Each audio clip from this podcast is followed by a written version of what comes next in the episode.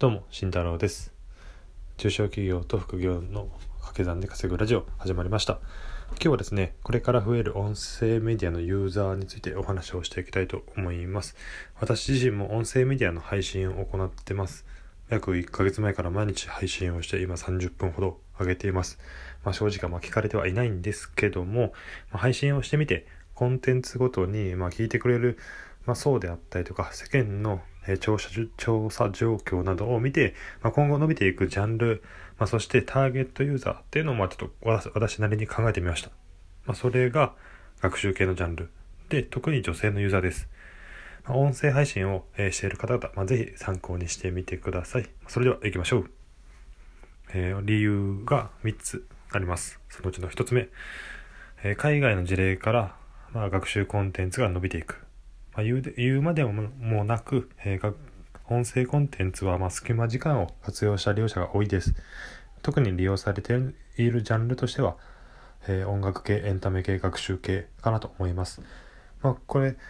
まあ、これは、まあ、海外のまあ事例を見て、まあ、今後日本でも同じような流れで、学習系が伸びてくるのではないのかなと思っています。二つ目、将来に危機感を持っている人が学習を求めているということです。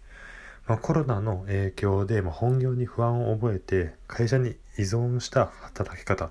に疑問を持った人も多いんではないでしょうか。ま私自身もそうですね。やはり会社に依存をしてしまうと会社の業績によって、ま、一喜一憂をして、えーすごく不安になったりするわけです。ただ、ま、自分自身でやっていく部分があるとですね、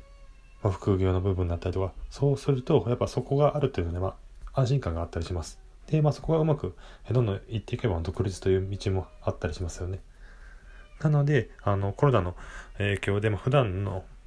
えーまあ、生活費に、まあ、心配を抱いている方もまあ増えたみたいです。アンケートデータでいうと、まあ、66%の方が、まあ、生活費です。に、え不安を覚えたっていうのが多いです。貯蓄じゃないんですよね。え将来の貯金とかじゃなくて今の生活にもう66%は不安を覚えている。ということです。なので皆さん学習を求めている、まあ、特に副業系ですね。というのは求められていると思っています。はい。では、えー理由の3つ目。3つ目はですね今まで学習したくてもできなかったのは女性なのではないかなと私は考えます。これは私の考えなんですけども女性の社会進出が始まり女性自身もキャリアを考えることが多くなったと思います。でもですね結婚出産を考えると、まあ、将来に不安を感じられる方も多いのではないかなと思います。なので結婚出産を経ても働けるような資格の勉強だったりとか手に職をつける、まあ、そういった学習っていうのはま求められてると思います、まあ、またあのもうすでに結婚出産育児をされてる方も同様に、まあ、育児が落ち着いた段階で社会進出とかっていうのも考えられてると思います、まあ、しかしですねあの働きながらだったり育児家事をしながら勉強するというのはもうなかなか時間がないです。本当に女性の方も本当すごいと思います。なのでその時間がない中で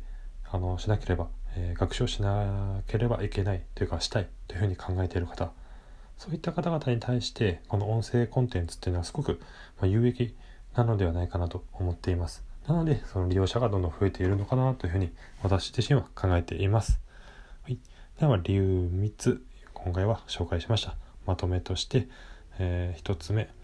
1つ目はもう海外の事例から学習コンテンツが伸びる。2つ目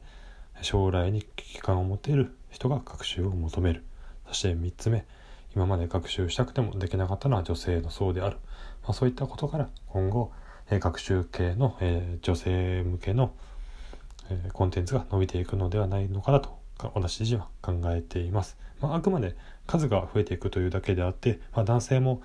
え学習ジャンルっていうのは求めているとは思いますので割合は半々かなと思っております。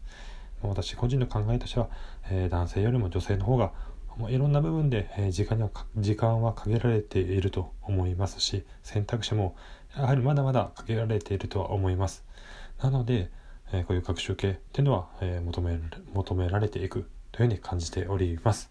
では今日は、えーこれまでです。じゃあね。